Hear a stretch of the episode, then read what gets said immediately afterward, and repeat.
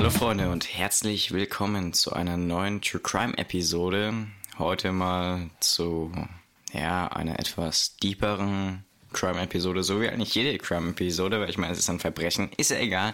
Vor mir sitzt die jetzt schon äh, gelacht, äh, die schon gelacht hat, die Christina. Kann man das so sagen? Ich weiß nicht. Mm, ja. Naja, ist, ist okay. akzeptabel. Okay. Ähm, ja, wenn wir ein bisschen verschlafen wirken, wir nehmen relativ früh am Morgen auf. Ja. Ja, weil ich zweite Schicht habe.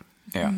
Ähm, naja, ähm, wie schon die Podcast-Episode sagt, also ich bin der Timo übrigens, danke nochmal fürs Vorstellen, ja, stimmt. Äh, Sorry.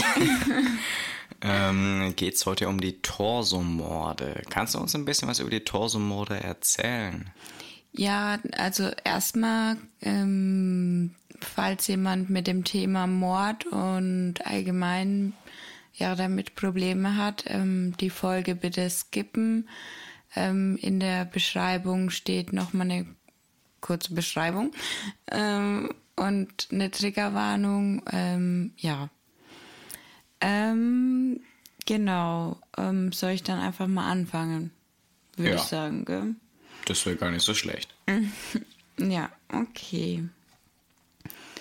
Es war der 7. März 1998, als Markus Wachtel das letzte Mal sein Elternhaus in Pein, Stederdorf, verließ. Er ging zu den Nachbarn und wollte sich ein Videospiel ausleihen. Danach verschwand er spurlos. Drei Tage suchte die Polizei vergeblich nach dem erst 13 Jahre alten Jungen. Am 10. März machten sie dann eine schreckliche Entdeckung. An einem Kiesteich, nur 900 Meter vom Elternhaus entfernt, wurde die Leiche gefunden. Zerstückelt und ja, wirklich in seine Einzelteile zerlegt, hat man dort den kleinen Markus vorgefunden. Und ja, durch die Obduktion wurde es halt dann wirklich ersichtlich, dass es sich auch zu 100 Prozent um den Markus gehandelt hat. Ähm, ja, wie er umgekommen ist. Ja, der wurde erwürgt und erst nach dem Tod dann in Einzelteile zerlegt quasi. Ja, Markus war ein sehr aufgeweckter Schüler. Er hatte einen Pagenkopf und auffällig süße Grübchen. Und ja, die Eltern waren Hartmut und Michaela Wachtel. So zur Info nebenbei. Genau. Mm, Also zu der Zeit ähm, gab es kaum vorhandene Spuren, die gesi also gesichert werden konnten. Dadurch, dass der ja, Torso und ja, also es wurde als erstes nur der Torso gefunden von dem Markus und nacheinander dann die einzelnen Teile. Und dadurch, dass die eben ja auch im Wasser gelegen waren und ja vermutlich da schon drei Tage gelegen haben. Sah das jetzt nicht so unbedingt lecker aus. Also jetzt für die Leute, die jetzt keinen Plan haben, was ein Torso ist, weil ähm, das ist einfach nur quasi der Oberkörper und dann sind halt eben die anderen Teile, wenn man das schön abhackt, ähm, ja, die fünf anderen Gliedmaße. Also einmal der Kopf, dann die zwei Arme und die zwei Beine. Genau, die sind weg. Ja. Genau. Und ähm, ja, circa acht Wochen später, also nach dem Mord, haben dann Polizeitaucher die restlichen ja, Gliedmaßen, die noch gefehlt haben, im Kiesteich gefunden und auch die vermutliche Tatwaffe. Kannst du dir vorstellen, was das war? Ein Schweizer Taschenmesser. Ernsthaft? Nein, aber ich denke, irgendein großes Messer. Hackball, Kettensäge. Ja, es war eine Säge, die sie gefunden haben. Genau. Und ja, da es halt so kaum Spuren zu sichern gab, dadurch, dass die Säge halt auch im Wasser war, konnte man da auch leider nicht wirklich viel dran finden an Spuren. ja, hat man dann erstmal eben ja, versucht, Zeugen zu finden, die eventuell am 7. März eben was mitbekommen haben. Ja. Und ja, laut Zeugenbefragungen wurden auch am 7. März eben eine Gruppe Jugendlicher in der Nähe von Markus Haus gefunden, äh, gesehen, Mhm. die da eben ja ein bisschen Krawall gemacht hat. oder haben. ja Blödsinn gemacht haben. Mhm. Genau. Und ähm, ja, sie könnten der den kleinen Markus eben zum letzten Mal gesehen haben. Und deswegen versuchen Wurden die dann befragt. genau, die Ermittler versuchen die Jugendlichen auszumachen und die zu befragen. Ja, genau. Dann vergeht aber erstmal eine Weile, weil sich auch daraus nicht wirklich eine Spur ergibt. Ähm, ja, Wie lang war es da so ungefähr diese Pause? Als jetzt so ein Monat oder zwei Wochen oder irgendwie sowas? ja, also die nächste Spur wurde dann erst im November 1998 gefunden. Mhm. Also es waren Ein paar Fünf. Monate. vier, fünf Monate. Ja. März bis. Ne, das waren sogar. März ist ja der Fast dritte. ein halbes Jahr. Ja, fast ein halbes Jahr. Nee, mehr als ein halbes Jahr. Wir sind dumm. Stimmt. Elf minus drei und so. ja, das sind acht. Ja. Acht Acht Monate. Monate. Man merkt, dass es noch früh ist. ja. Ja, genau. Also es vergingen wirklich acht Monate, wo die Polizei nicht wirklich weiterkam und auf der Stelle getreten hat. Und ja, im November hat dann die Gerichtsmedizin aber doch noch ähm, an der Leiche ähm, ja, Spuren sicherstellen können, ähm, nämlich einen fremden Hautteil. Und daraufhin hat dann die Polizei in dem kleinen Stederdorf ähm, 2100 Speichelproben genommen und die verglichen. Mhm. Ja, glaubst du, da ist dann irgendwas rausgekommen oder? Also, so wie du es schon äh, aussagst, denke ich mal, nö. Ja, genau. Also die haben wirklich unter den 2100 Proben gab es keinerlei Übereinstimmung. So eine Steuergeldverschwendung. Ja, aber ich meine, ja, es muss halt allem hinterhergegangen werden. Und Mhm. Ich meine, also ich hätte jetzt gedacht, jetzt bei 2100 Stück, ja, da muss doch irgendwas dabei sein. Also, Ja, schon. ja, aber war es leider nicht. Und ja, die Eltern haben immer noch keine Ahnung, wo ihr Ahnung. Sohn, äh, nee, wer ihr Sohn umgebracht hat. Genau. Und ich glaube, das ist so schrecklich, ähm, ja, die ganze Zeit im Ungewissen zu sein. Okay, der Mörder von deinem Kind läuft immer noch frei herum. Hm.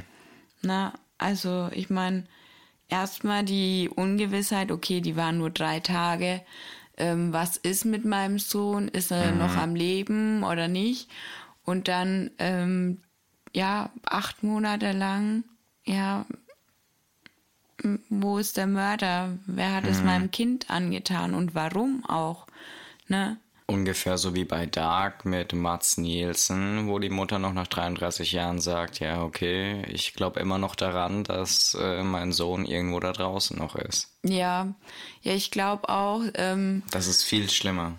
Also ich, ich weiß es nicht, ob man sagen kann, das ist schlimmer, wenn man nicht weiß, was. Aber ähm, diese Ungewissheit, ob man überhaupt weiß, ob er jetzt Ja, äh, tot genau. ist oder nicht und so.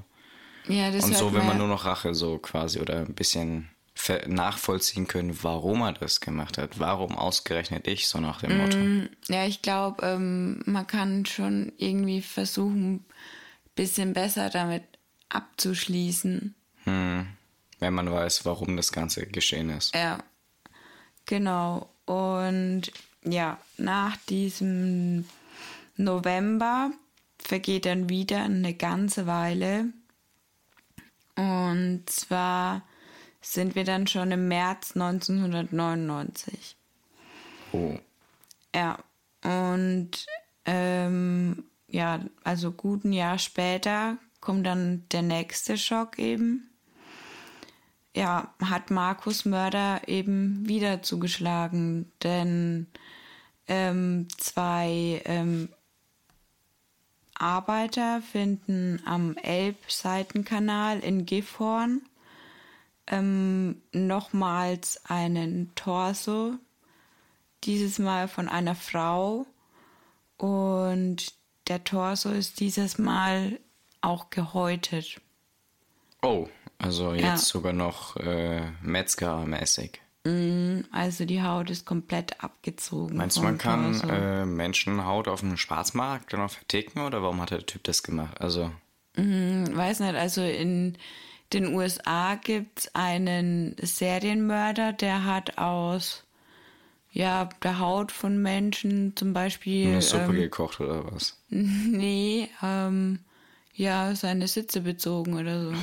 Oder Lampenschirme. Boah. Der hat auch die Schädel als Suppenteller und so umfunktioniert. Ja, ich würde behaupten, ihm ging's psychisch echt gut. Ja, würde ich auch sagen. Nee, auf jeden Fall hat man dann nochmals einen Torso gefunden, diesmal von einer Frau. Und es war aber nicht der zweite Fund dieser Art, sondern schon der dritte.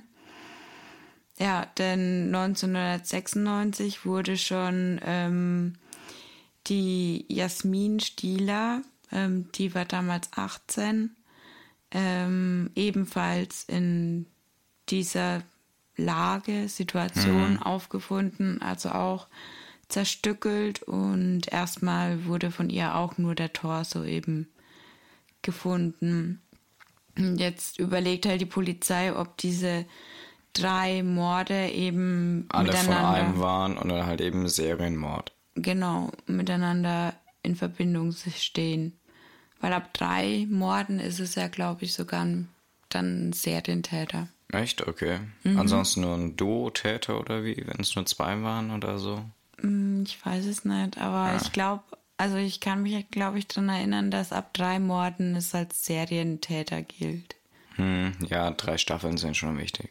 Ja, und auf jeden Fall ähm, konnte man dann relativ schnell ähm, den Torso, der in Gifhorn jetzt 1999 ähm, gefunden wurde, ähm, einer Rentnerin zuordnen, der Ruth Buchelt.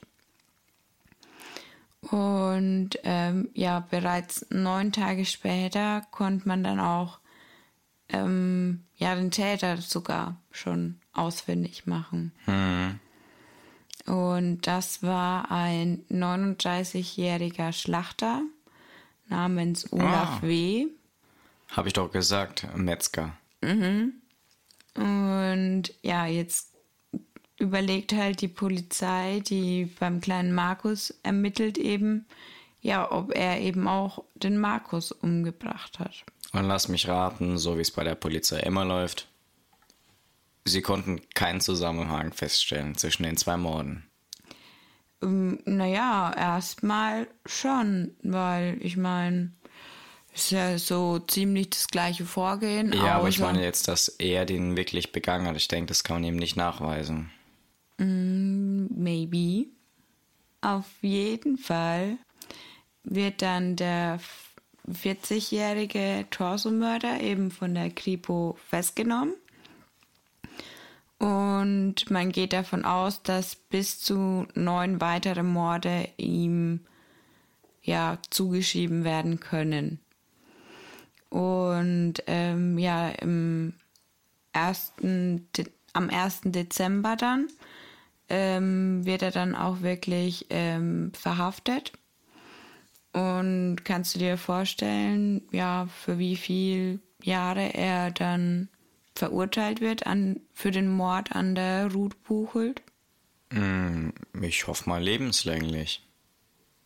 Also 25 Jahre. Okay. Mm, ja, also lebenslänglich sind ja 25 Jahre. Mhm. Ähm, was denkst du denn, was für eine Strafe man mindestens für einen Mord bekommt? Mord. Ja, eben Mord. Also, ähm, äh, also Totschlag hoffe ich nicht, weil das ist ein bisschen zu minder. Ähm, wie nennt man das? Ähm, Nee, ich meine, wie viele Jahre man mindestens für einen Mord dann. Ach Also so. er wurde für Mord verurteilt. Ähm, aber mindestens wie viel, 15 Jahre locker. Ja, genau.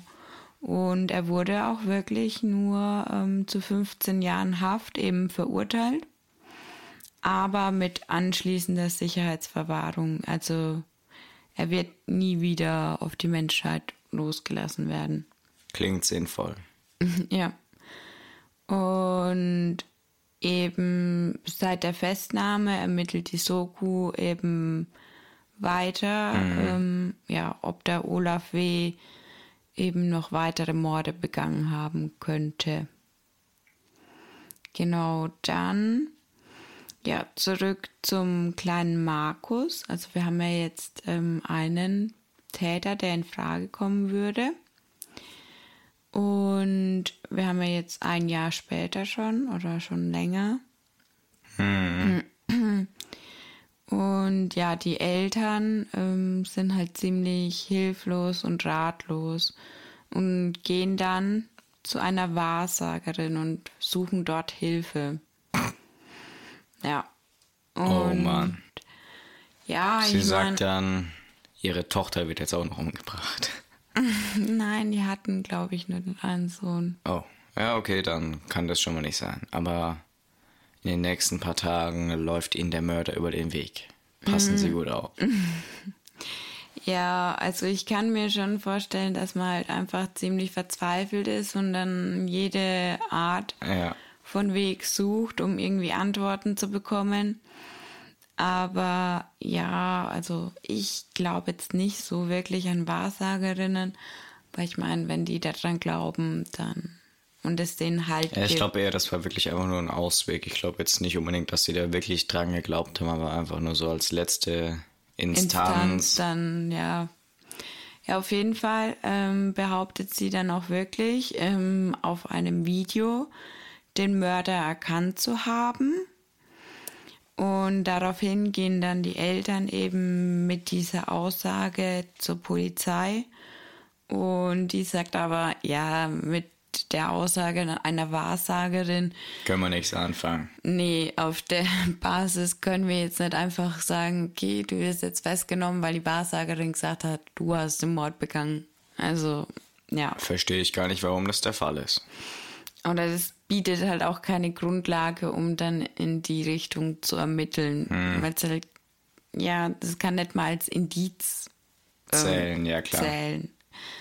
Ja, und ähm, daraufhin beauftragen die Eltern dann einen Privatdetektiv. Und der hat auch schon öfters mit dieser Wahrsagerin zusammengearbeitet. Und der Name von dem ist Ralf Schulze. Also den gibt's auch auf YouTube. Da stellt er ähm, Videos auch zu verschiedenen Sachen ähm, online, auch zu dem Fall Okay. hat er da ähm, Einzelteile von seiner Recherche eben online gestellt. Könnt ihr ja mal angucken. Ist er Privatdetektiv oder was ist er? Ah, ja, klar. Ja, er ist weiß. Privatdetektiv, genau. Und er hat angeblich auch schon ähm, mit der Wahrsagerin zusammen ähm, ein paar Fälle aufgelöst. Genau. Und der sammelt jetzt eben Beweise, ähm, dass ja der Täter, der von der Wahrsagerin auf dem Video ausfindig gemacht werd, äh, wurde, ähm, belastet werden kann.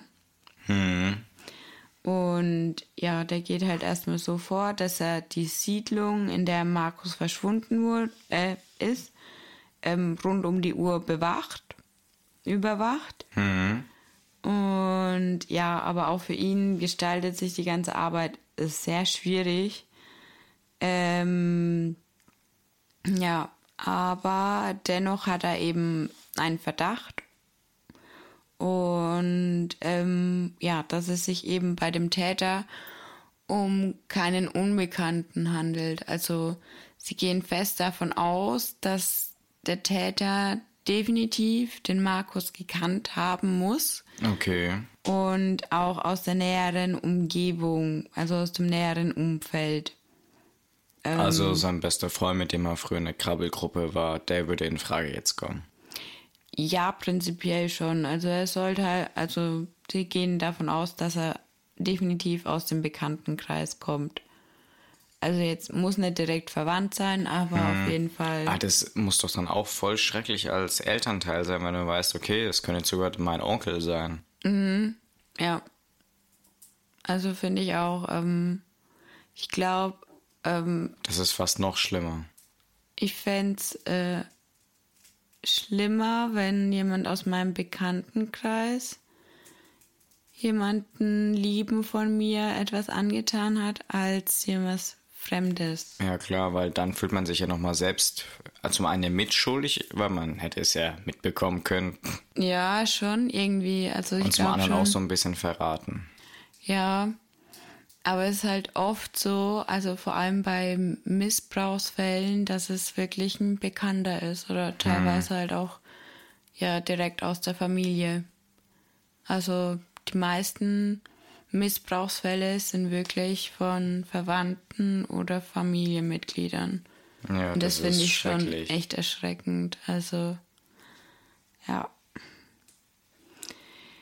Ja, genau. Und er versucht halt jetzt so viele Spuren wie möglich ähm, zu sammeln und ähm, übergibt die dann auch der Polizei und die Polizei geht dann auch wirklich den Hinweisen des Privatdetektivs ähm, nach. Hm, trotzdem vergeht dann wieder eine Zeit und im Juli 1999 ähm, ja, wird dann die Bevölkerung nochmals befragt, um halt ja eventuell neue Hinweise zu bekommen und ja, vielleicht ist er jemandem noch was eingefallen. Ja. Aber ich meine, ich finde es schwierig, dass über einem Jahr nach dem Verschwinden und dem Mord. Sowas erst zu machen. Sollte man vielleicht ein bisschen früher machen. Nee, die haben ja schon mal befragt. Ja, aber dann nochmal nachzuhaken. Hm. Ja, also ich weiß nicht, ähm, ob einem ein Jahr später oder über einem Jahr später dann nochmal so ein Blitzgedanke kommt. Also, also ich glaube, bei mir würden sie erst gar nicht erst klingeln, weil ich wahrscheinlich vergessen hätte, wie die Beamten überhaupt heißen, ja, später. Also das logischerweise, mhm. ich wüsste auch einen Tag später nicht mehr, aber. Na, ich glaube schon, wenn sowas Schlimmes in deiner näheren Umgebung passiert ist, dass es schon relativ einschneidend stark ist. im Gedächtnis bleibt. Okay. Ja. Aber auf jeden Fall ähm, bekommen sie sogar neue Hinweise. Und zwar ähm, gab es ja diese Gruppe Jugendlicher, die da gesehen wurde.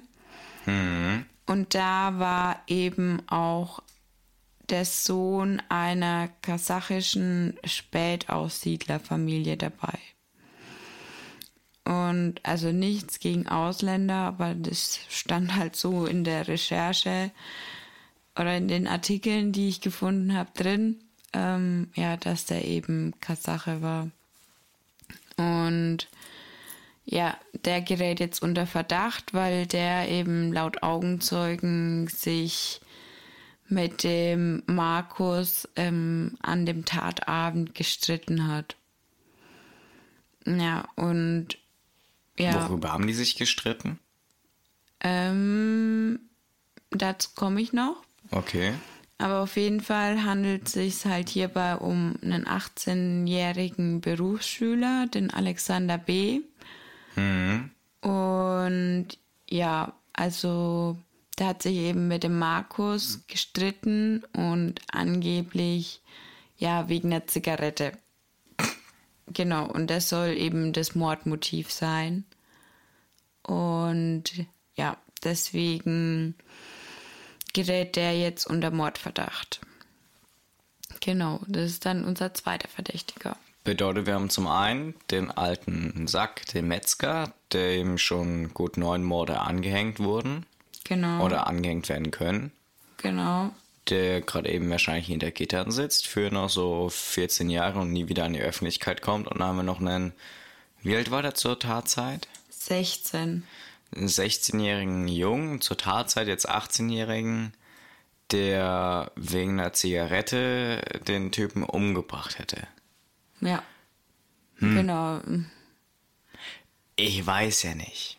Würdest, also findest du das ähm, ein glaubwürdiges ähm, Mordmotiv, einen anderen wegen einer Zigarette umzubringen? Nein.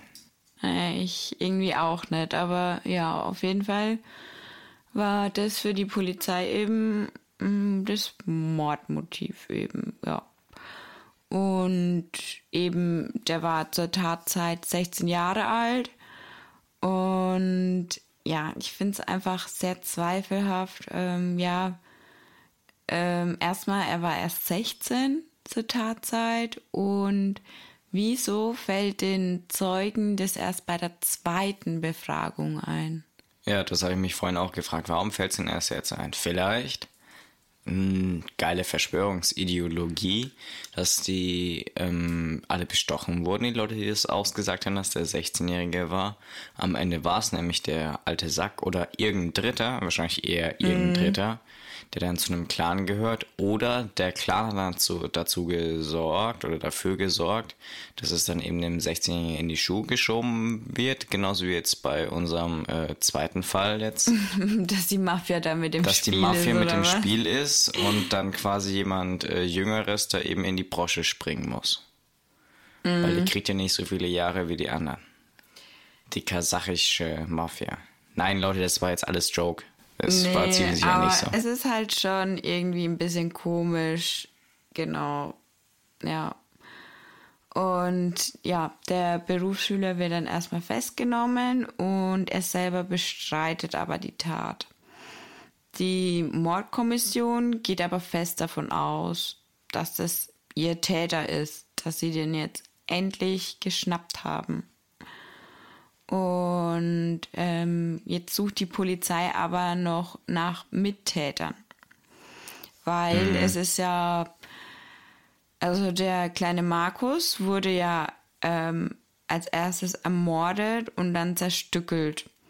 Und die Leiche wurde ja, also er wurde aber nicht an diesem Kiesteich, wo er Ermordet. gefunden wurde, ermordet. Also es ist nicht der Tatort. Also muss ja die Leiche transportiert worden sein. Dadurch, dass er 16 ist, hat er das Ding entweder auf dem Mofa rumkutschiert Ja, oder mit dem Fahrrad oder. oder im Bus halt. Ja, genau. Fällt bestimmt nicht auf. Nee. Wenn du da so einen riesigen Koffer drin hast, aus dem so Blut tropft. Ey, da gibt's einen Fall, da hat wirklich jemand dann die Leiche ähm, auch eben zerstückelt und dann in Zeitung und so eingepackt und dann in den Koffer, damit halt das Blut nicht so raussuppt. Und ist dann mit dem Koffer, ähm, mit dem Bus, glaube ich, war es oder so, oder mit dem Taxi irgendwo hingefahren. Mit dem Taxi war es, glaube ich. Und hat ihn dann einfach so in der Öffentlichkeit an einem See einfach abgestellt. Den Koffer oder die Leiche. Hier den Koffer. Ah, geil. Ja. Und ist dann sogar in der Nähe irgendwie geblieben, glaube ich. Hat er noch kurz geschrien, Bombe. Ja, also das war nicht so schlau, das Vorgehen von dem. Ja, aber genau. Also die Polizei geht davon aus, er kann es eigentlich nicht alleine getan haben, aber er ist definitiv unser Mörder. Ja. Ja. Ähm, ja. Weil wir brauchen jetzt einen Mörder, weil wir sind jetzt schon zwei Jahre dran und ich habe keinen Bock mehr, der Weile dran zu sitzen. Ja, genau. Also so kommt es mir auch vor. Ähm, die Polizei muss jetzt langsam jemanden eben präsentieren, weil die Bevölkerung, denke ich, auch schon sehr in Aufruhr ist. Und da kommt halt das jetzt gerade so richtig. Ich meine, es ist ja auch, wie die Wahrsagerin sagt, jemand aus dem ja, Bekanntenkreis. Bekanntenkreis. Und so passt das ja alles. Also jetzt äh, nichts gegen die Polizei oder so. Das sind alles Mhm. unsere ähm, Gedanken dazu. Ähm, Die wir einfach, wir denken gerade eben quasi einfach nur laut. ja, genau. Ich also, meine jetzt, wer von euch denkt jetzt wirklich, okay, ja, das war ein 16-jähriger Junge, der hat den aufgesägt. Also entweder ist der Typ komplett psychisch äh, labil und ja. Oder der kann es niemals alleine gewesen sein, wurde entweder dazu überzeugt, äh, es war eine Wette oder er war es halt einfach nicht. Ja, also Hm. genau. Ähm, ja, die Polizei wird da schon ihre Gründe haben, aber ich finde es einfach ein bisschen komisch alles. Ja. Ähm, ihr könnt ja auch mal ähm, bei der Polizei Meinung. anrufen, wenn ihr Indizien wisst, dann meldet euch bei denen, dass der 16-jährige Junge jetzt rauskommt aus dem Knast. Ja, vor allem unsere Hörer sind bestimmt ähm, so Ja, voll alt, dass klar. sie damals was mitbekommen haben, Die 60-jährigen Omas und Opas, klar, die uns zuhören. Die, die folgen uns auch hoffentlich auf Instagram auf geschwistertalk.official. Also Definitiv. auf jeden Fall. Wenn nicht, solltet ihr das auf jeden Fall tun. Und ich denke, jetzt machen wir mal lieber wieder weiter. Genau, ja. Auf jeden Fall haben wir jetzt ja unseren Täter. Ja. Aber ähm, es kommt noch zu einem anderen Vorfall. Während der Alexander B. dann schon in Haft sitzt, ähm, wird im Oktober 1999 das Grab des 13-jährigen Markus geschändet. Also Oh. in der Nacht wird das Grab ausgehoben, der Sargdeckel eingetreten und der Kopf der zerstückelten Leiche ähm, entnommen. Jetzt mal ganz kurz eine ernsthaft gemeinte Frage. Ähm, denkst du, wenn man da jetzt nur so Überreste von einem Körper hat, legt man den dann so hin, als ob es ein normaler Mensch wäre? Oder wirft man Ja. die da einfach rein? Oder nennt man die dann zusammen? Ich weiß es ja nicht, weil Ähm, also, ich habe jetzt vor kurzem erst eine Folge gehört von einem True Crime Podcast, Verbrechen von nebenan, echt gut, also hört mal rein.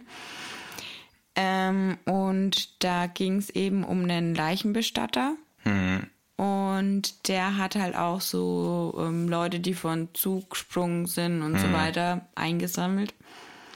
Und da wurde gesagt, dass die Leichen dann wirklich zusammengenäht werden. ja, um die dann wieder in einen alten Zustand zu, Ja. zu setzen. Ja, weil früher war es ja auch, glaube ich, noch so, dass ähm, ja der Sarg ja manchmal offen präsentiert wurde, was ich jetzt unbedingt bei einem Menschen, der von Zug gesprungen ist, Ja, jetzt nicht so gut finde. machen würde. Naja. Ja, aber genau, also ich gehe davon aus, der wird dann schon so mindestens so reingelegt, Hm. ähm, ja, wie ein normaler Mensch dann aussieht. Okay. Und er wird ja auch bekleidet, ne? Also mit Anzug und so weiter. Also die versuchen dann schon, Das gut hinzubekommen. Mhm. ja, genau, dann wird ja auch meistens geschminkt und alles drum Hm. Ja. dran. Genau. Und auf jeden Fall wird dann eben der Kopf von dem Leichnam ja, gestohlen. Und ähm, da ergibt sich eine Parallele zu einem anderen Fall. Ähm, ungefähr vor einer Woche, also eine Woche zuvor, ähm, gab es noch eine Grabschändung in Brübach. Und dort wurde das Grab des ebenfalls 13-jährigen Tristans geschändet. Und ja, da gibt es eben Der Täter war ein Bowling-Spieler. Nee. Ähm, Im Fall von dem kleinen Tristan ähm, wurde nichts ähm, entnommen. Aber ja, ähm, vielleicht sind sie ja gestört worden oder so. Ja. Man weiß es ja nicht. Auf jeden Fall gibt es zu dem Fall vom kleinen Tristan ähm, unheimlich viele Parallelen zum Markus. Und ja, der Tristan wurde eben auch ermordet und dann zerstückelt. Und ja, jetzt, Denken Sie, das war der Komplize vom 16-jährigen Alexander. Genau, jetzt geht die Polizei erstmal davon aus, ja, ähm, der, der, Alexander B., der sitzt ja in mhm. Haft, der kann es ja schon mal nicht gewesen sein. Aber es könnte ja eben ein Komplize von ihm gewesen sein, der eben bei dem Transport und so weiter geholfen hat. Und ähm, ja, jetzt geht die Polizei aber auch nicht wirklich dem Ganzen nach, ähm, ob die Morde Tristan und Markus ja miteinander zusammenhängen. Weil ich meine, es ist das gleiche Alter, mhm. es ist auch ein Junge und ja, er wurde eben ebenfalls zerstückelt und jetzt auch noch die beiden Grabschändungen. Mhm. Also ich finde, da gibt es viel mehr Parallelen als jetzt zu dem Fund von der ähm, Rentnerin Ruth. Ja, klar.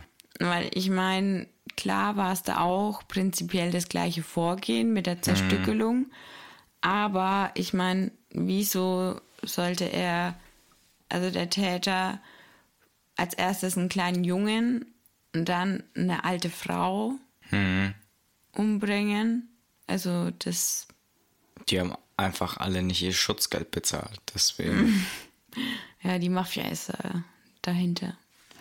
Nee, aber ich finde, also da gibt es viel mehr Parallelen und also ich hätte jetzt dann nochmal, glaube ich, wenn ich Polizist wäre, geguckt, ob die Fälle nicht miteinander zusammenhängen. Ja, klingt ganz logisch. Ja. Ja, auf jeden Fall, aber für die Polizei steht fest, wir haben ja unseren Haupttäter. Und deswegen beginnt dann ähm, am 17.05.2000 ähm, der Prozess gegen den Angeklagten Alexander B. Hm, ja, was glaubst du, wird der vor dem normalen Gericht oder vor dem Jugendgericht? Jugendgericht. Mhm, Weil zu seiner Tatzeit war er 16. Ja, genau. Also, da er eben zur Tatzeit 16 war, wird er vors Jugendstrafgericht ähm, gestellt. Wenn er jetzt zur Tatzeit 18 gewesen wäre, schon, dann ähm, besteht ja die Möglichkeit beides, ne? Hm. Je nachdem, wie der ähm, wie schwer das Vergehen jetzt wäre. Nee, ähm, wie der Psychologe urteilt. Ach so, okay. Wie die Reife des ähm, Heranwachsenden ist, hm. ähm, kann man ja bis zu 20 Jahre eben kann abgewogen werden, ob du jetzt ähm, vor das Jugendgericht oder vor das Erwachsenengericht gestellt wirst. Okay. Ja. Selbst aber dann halt eben zur Tatzeit 18. Genau, zur oh. Tatzeit, ja. Und ähm, weil es gibt aber einen Fall, ich glaube, das war der Kirmesmörder. Mhm. Aber ich bin mir nichts mehr sicher. Auf jeden Fall war das eben auch ein Serientäter, auch in Deutschland. Ja. Ähm, okay, wir haben ja jetzt keinen Serientäter, aber er war, also der Fall, wo mir im Kopf ist, das war ein Serientäter und der hat seinen ersten Mord aber mit 15 begangen. Oh. Und der wurde aber trotzdem ähm, vor das Erwachsenenstrafrecht, äh, Gericht gestellt, weil hm. der die meisten, also ich denke, das war deswegen, weil er eben die meisten Morde zum Erwachsenenalter begangen hat. Ja, macht Sinn. Ja, also finde ich auch, ähm, wenn du kannst einen 50-Jährigen, der keine Ahnung wie viele Morde im Erwachsenenalter begangen hat, nicht wegen dem einen ersten Mord vor das Jugendstrafgericht bringen. Ja. Mm, okay, ja. Aber zurück zum Alexander B. und zum kleinen Markus. Also ähm, er wird dann angeklagt, ähm, den kleinen Markus eben aufgrund des Streits um die Zigarette ähm, erdrosselt zu haben und anschließend mit der Säge zerstückelt zu haben. Der Angeklagte streitet weiterhin die Tat ab und ähm, ja, wie denkst du denn, ähm, ist vor dem Jugendgericht die Höchststrafe für Mord? Hm, ich denke mal vielleicht zehn Jahre maximal. Die Höchststrafe? Ja. Oder maximal vielleicht 15 Jahre. Ja, also es sind bis zu zehn Jahre Hm. für Mord, die ein Jugendlicher verurteilt werden kann. Und diese findet eben auch Anwendung, weil er ja erst 16 war zur Tatzeit. Genau. Ähm, der Angeklagte Alexander B., wie gesagt, ähm, streitet auch während des ganzen Prozesses ähm, den Mord ab und So wie es sich halt gehört. Ja, also er hat auch wirklich bis zu diesem Zeitpunkt nie gestanden. Also er hat immer abgestritten. Und die einzigsten Aussagen, die er halt vor Gericht dann macht, ist Angaben zu seinem schulischen Werdegang eben und zu seinem Elternhaus. Ansonsten verweigert er eben die Aussage. Genau. Ähm, ja, als Zeuge wird ein einziger Freund von ihm von früher eingeladen, aber sonst gibt es eben nicht wirklich Zeugen, die eben ja, vorgeladen werden. Ähm, das Ganze ist auch ein reiner Indizienprozess, weil es ja keine wirklichen Hinweise feste gibt. Beweise gibt, ja. Genau, es gibt ja weder ähm, DNA noch Fingerabdrücke noch ähm, Irgendwas Handfestes einfach. genau, es ist ja noch nicht mal der Ort bekannt, wo der Verknackt Ähm. wurde. Äh, umgebracht wurde. wo der Markus ermordet wurde. Ja. Und im April 2001 dann, also noch mal ein Jahr später, wird dann der 19-jährige Alexander B. zu sechs Jahren Haft aufgrund von Körperverletzung mit Todesfolge verurteilt. Also er wird dann nicht für Mord verurteilt, sondern für Körperverletzung mit Todesfolge. Aber das finde ich auch ein bisschen Zu heftig, weil ich meine, wenn du keinen einzigen Beweis hast, ich hätte jetzt nicht mal gewusst, ehrlich gesagt, oder nicht mal gedacht, dass es sowas wie einen Indizienprozess überhaupt gibt in Deutschland, weil ich meine, nur anhand von, ja, ich denke mal, das wird so passen und das könnte auch so passen, dass du so einfach jemanden verknacken kannst. Doch, also ähm, es gibt also öfters mal ähm, Indizienprozesse. Genau. Ähm, dazu ist zu sagen, ähm, das Ganze ist ja jetzt auch schon 20 Jahre her, dass der Alexander B. verknackt wurde. Ja, Oder ja, ähm, verurteilt wurde. Und jetzt habe ich genau dazu eben ähm, aktuellen Zeitungsartikel gefunden, wo Okay. der Alexander B. eben ein Interview gibt. okay. Und selbst nach 20 Jahren ähm, sagt er immer noch, dass er unschuldig ist Mhm. und zu Unrecht verurteilt wurde und in Haft saß. Und er, es sagt eben auch, er hat nie gestanden. Ähm, die Polizei hat eben Zeugen geglaubt, die nachweislich gelogen haben. Und vieles wurde in den Ermittlungen auch einfach weggelassen. Ja. Und dass es sich eben auch ja um wirklich nur einen reinen Indizienprozess gehandelt hat. Also sagt er quasi, okay, die Polizei hat sich das quasi so ein bisschen zurechtgeredet, Zurechtgelegt. dass das halt eben so passt, ähm, dass die dann wirklich sagen können, okay, ja, wir haben einen Täter hier, schaut mal da, wir haben keinen Cold Case.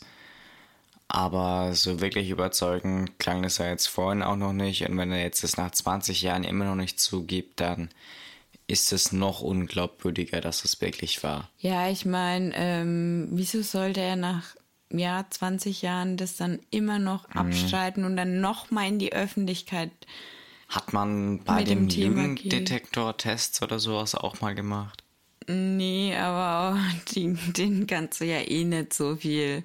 Ja, doch. Es ist jetzt nicht ähm, äh, zu 100% vor Gericht verwendbar, aber Äh, in Deutschland glaube ich gar nicht.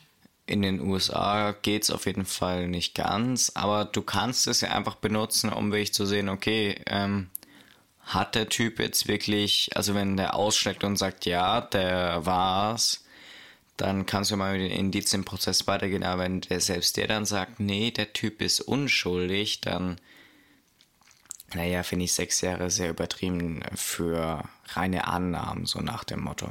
Und ich habe ja was zurecht. Ja, aber ähm, dazu gibt es ja auch Studien, dass zum Beispiel Psychopathen ähm, ja sehr gut lügen können Ja, und eben ja da so ein Lügendetektor-Test nicht wirklich ähm, ja was bringt. Oder allgemein, ähm, ja, es gibt einfach Menschen, die sehr gut lügen können und Die haben dann ihre Herzfrequenz und ihre Atemfrequenz und sowas alles im Griff. Und ja, also Lügendetektor-Test fände ich jetzt ja selbst teilweise als Beweismittel nicht wirklich. Hm, Für Filme sind sie gut, Ja. für was anderes jetzt nicht so. Ja, mm, auf jeden Fall, mm, ja, beteuert er da immer noch seine Unschuld. Ich meine, ob die Zeugen jetzt gelogen haben, ob das nachweislich stimmt, so wie er sagt, ähm, dazu kann ich jetzt nichts sagen, aber Es gab doch nur einen Zeugen. Hast du doch vorhin gesagt. der vor Gericht Ja, Aussagen gemacht hat, aber es wurden ja sonst noch ja stimmt. Ja, viele Zeugen, die gesagt haben, ja okay, der war's. Ja stimmt, deswegen Der Mafia. hat sich ja gestritten und also wir wissen jetzt, Alexander war kein Mafia-Mitglied, sondern ihm wurde es einfach nur in die Schuhe geschoben. Passt jetzt. ja, ähm, ja, er sagt eben auch, das Motiv, ähm, der Streit wegen der Zigarette ist einfach nur hirnrissig und aus den Fingern gesaugt. Und ähm, ja, die ganzen Ermittlungen, die damals angestellt werden, geben halt auch heute noch Anlass zum Zweifel. Ja. Ja, und außerdem, laut Akten, hätte ja der Alexander auch die Tötung niemals alleine Machen vollziehen können. Ja. können und man hat ja keine Mittäter gefunden. Also ist es ja noch komischer. Ja, und selbst die Eltern vom kleinen Markus ähm, haben damals sowie heute ebenfalls Zweifel, ob der Alexander B. wirklich ja ihren kleinen Markus umgebracht hat. Und ähm, ja, der Markus sagt, äh, der Markus, wäre schön, wenn der noch was sagen könnte. Ja. Nee, der Alexander B. sagt auch, ähm, ihm tun halt unheimlich die Eltern von Markus leid. Ähm, er hat selber mittlerweile zwei Kinder. Und er kann sich halt vorstellen, wie grausam es ist, ähm, wenn seinem Kind sowas angetan wird. Ja. Und ja, ähm, er weist halt auch dann nochmal darauf hin, dass es ähm, viele Parallelen zu dem Fall Tristan, den ich vorhin erwähnt habe, wo eben auch die Leiche geschändet wurde, ähm, gibt und ja, in die Richtung halt nicht wirklich ermittelt wurde. Ja. Und ja, Das genau. ist schon ein bisschen blöd. Ja, also ja, ähm, er wurde dafür verknackt und ähm, er hat die sechs Jahre abgesessen. Es ist jetzt schon 20 Jahre her. Aber ich finde es, also auch wie ich jetzt für den Fall recherchiert habe, fand ich schon ein bisschen mm, komisch alles. Also Ja, es klingt alles irgendwie nicht so ganz stimmig. Und ich glaube, an der Stelle sollten wir erstmal einen Schlussstrich ziehen und dann übergeben wir das Ganze an euch weiter. Und zwar ähm, haben wir gerade eben eine Story auf Instagram, wo ihr ähm, abstimmen könnt. Habt ihr drei Möglichkeiten. Und zwar einmal, ob ihr sagt, okay, es war jetzt der Alexander, der 16-Jährige, hat den auf dem Fahrrad mitgenommen, den Torso, beziehungsweise hat den erst äh, selbst erdrosselt und hat den dann auf dem Fahrrad mitgenommen, hinten drauf, hatten dann am See äh, klein gesägt und hatten dann, nee, sonst wären da, da Blutlachen gewesen. hatten im See selbst mal, oder hat es dann halt eben irgendwo zersägt, hatten in den See geworfen. Genau. Oder ob es halt eben der Metzger war, der äh, da die eben eine Rentnerin nachweislich umgebracht hat und auch Oder ein dritter Unbekannter. ganz genau. Genau, da könnt ihr uns gerne eure Meinung mal dazu. eben in dieser Abstimmung zeigen oder uns auch schreiben oder einen Beitrag oder irgendwas. Ja. Genau. Und dann würde ich sagen, beenden wir das Ganze. Und ich hoffe, es hat euch gefallen. Ja. Lasst uns gerne Feedback da. Eine Bewertung auf der Plattform, wo ihr uns hört. Würde uns sehr freuen Immer doch.